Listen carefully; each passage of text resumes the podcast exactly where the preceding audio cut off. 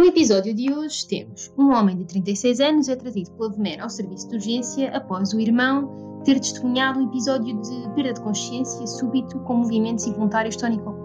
E vamos perguntar-te qual o próximo passo mais adequado na abordagem deste. Olá e sejam muito bem-vindos ao podcast 96 Segundos. Somos um podcast de educação médica português em que resolvemos casos clínicos em tempo real. Comigo está a Joana Bastos, uh, que escreveu um caso clínico juntamente com a Maria João Brito, que me vai apresentar, e eu ainda não vi a resposta certa e vou tentar responder a este caso clínico em tempo real. Convido-vos desde já a visitar o site medapprentice.com, onde poderão ler uma explicação mais completa deste caso clínico. Olá, Joana, queres ler o caso clínico? Então, vamos a isto.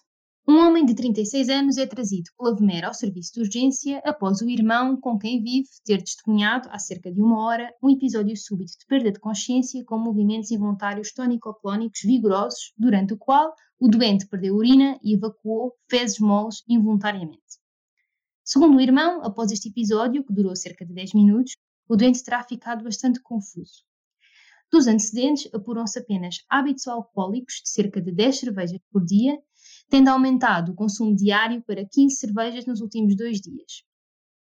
À chegada à urgência, o doente refere-se faleias e náuseas desde ontem e, já na sala de reanimação, verificam-se dois episódios de vômito alimentar.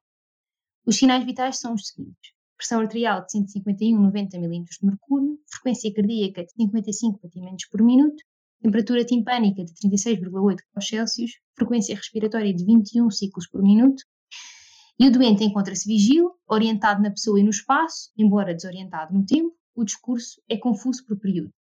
Ao exame objetivo, incluindo exame neurológico sumário, não existem outras alterações de relevo. Analiticamente, temos uma hemoglobina de 12,6 gramas por decilitro, leucócitos de 11 mil com 70% neutrófilos, plaquetas de 200 mil, albumina de 3,1 gramas por decilitro glicemia de 78 mg por decilitro, creatinina de 1,1 mg por decilitro, ureia de 30 mg por decilitro, um sódio de 112 mmol por litro e cloro de 78 mmol por litro. Temos também um bicarbonato de 13 mmol por litro. Então, qual o próximo passo mais adequado na abordagem deste doente, João? Bem, é nesta altura que convidamos os nossos ouvintes a fazerem uma pausa no podcast e a pensarem por eles próprios, discutirem o caso com um colega para ver qual é a resposta que eles acham ser a correta. Joana, eu acho que este caso clínico está muito, muito, muito interessante. Então temos um homem de 36 anos que vem por uma provável convulsão tónico-clónica generalizada que nos parece por causa deste período de confusão arrastado, ou seja, deste período pós-ictal. Fazemos um ABCDE e o ABC parece estar bem e encontramos aqui um problema no D. Temos uma hiponatremia severa a condicionar um provável edema cerebral, uh, que aqui nos, uh, nos parece ser evidente por causa dos vômitos e também desta possível tríade Cushing. Temos um doente com uma hipertensão, com uma bradicardia e a frequência respiratória também está um pouco alterada. Neste caso, o que eu gostaria de fazer era imediatamente sinalizar este doente, possivelmente à medicina intensiva, e iniciar a correção do sódio com soro hipertónico. Também pensava na correção da hipertensão intracraniana, com elevação da cabeceira do doente, eventualmente com a administração de manitol, a realização de uma ataque cranioencefálica para ver se, se existem sinais de herniação cerebral iminente, e, e pronto, e nesse contexto gostava de ver as opções de resposta.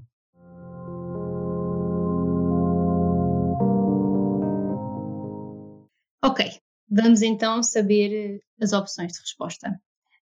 A. Administrar soro com destrose. B. Administrar soro hipertónico. C. Iniciar restrição hídrica. D. Administrar soro fisiológico.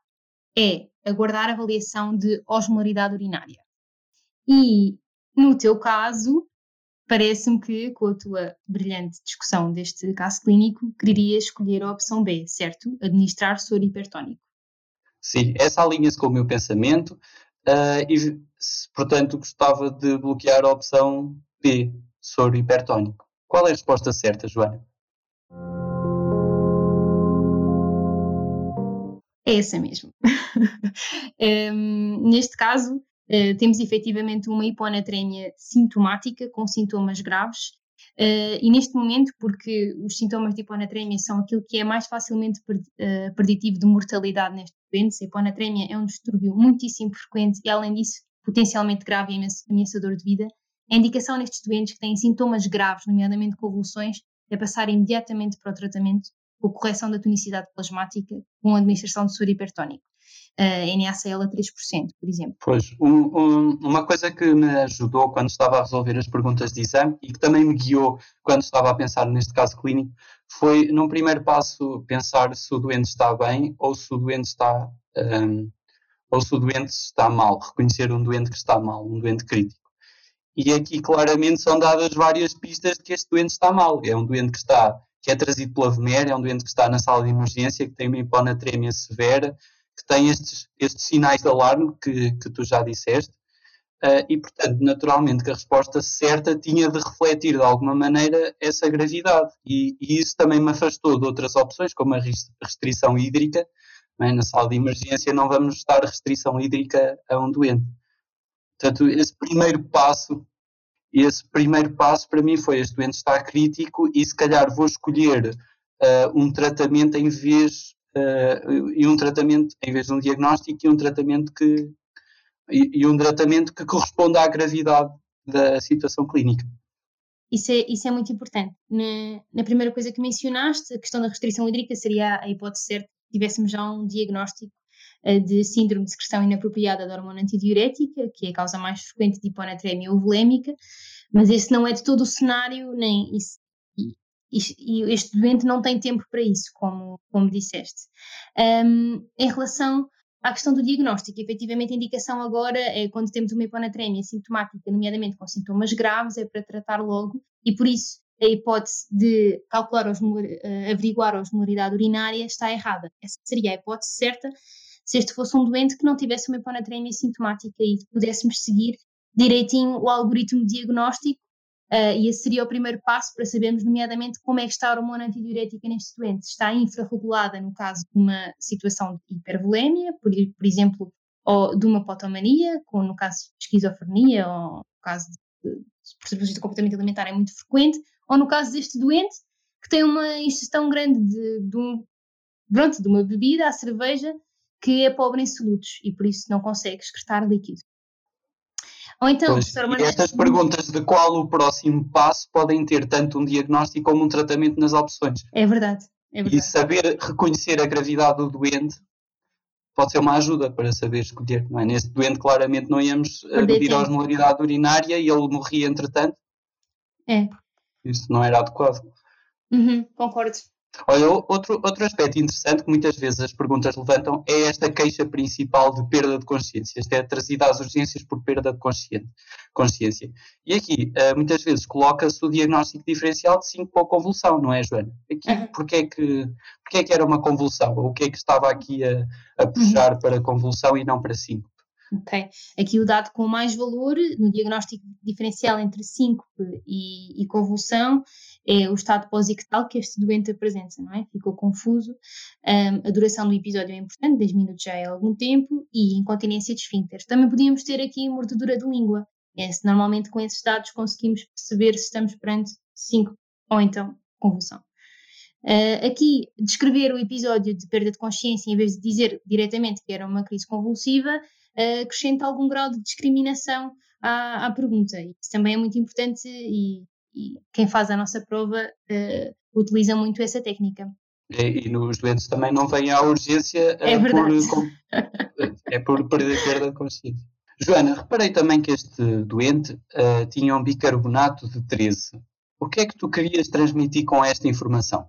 Um, no fundo, este bicarbonato de 13, uh, justificar aqui uma possível acidemia, sem que se bem que não temos o pH por acidose metabólica, era perfeitamente enquadrável no quadro do doente, até por mais do que uma razão.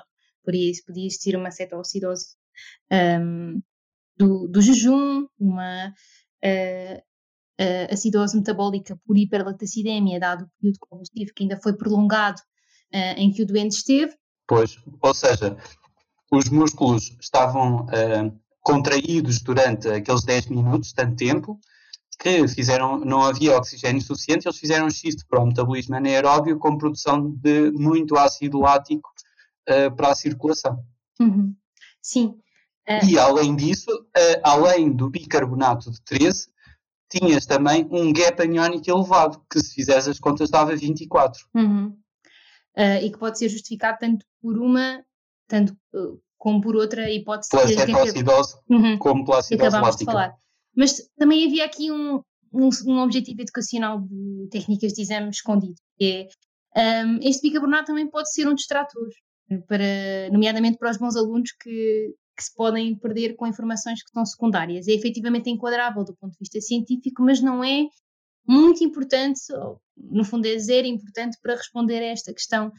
Uh, e nós a tentar uh, debruçarmos sobre a causa desta uh, acidemia, podíamos estar a, a, perder tempo importante para responder a esta questão e temos que saber reconhecer o que é que é prioritário e o que é que é mais importante aqui. É um doente que está mal e está mal. Que era o sódio. Exatamente, tem mal e que tem uma causa evidente para estar mal, que é a hiponatremia.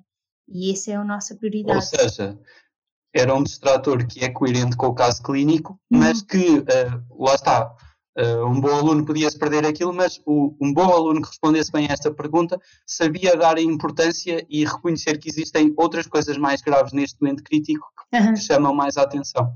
Exatamente. E isso também é uma dificuldade relevante para o exame. Uhum.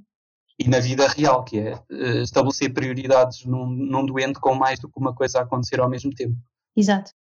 Uh, muito obrigado por nos terem ouvido. Obrigado, Joana, por estares aqui connosco. Esperamos ter-vos ajudado. Até à próxima. Bom estudo.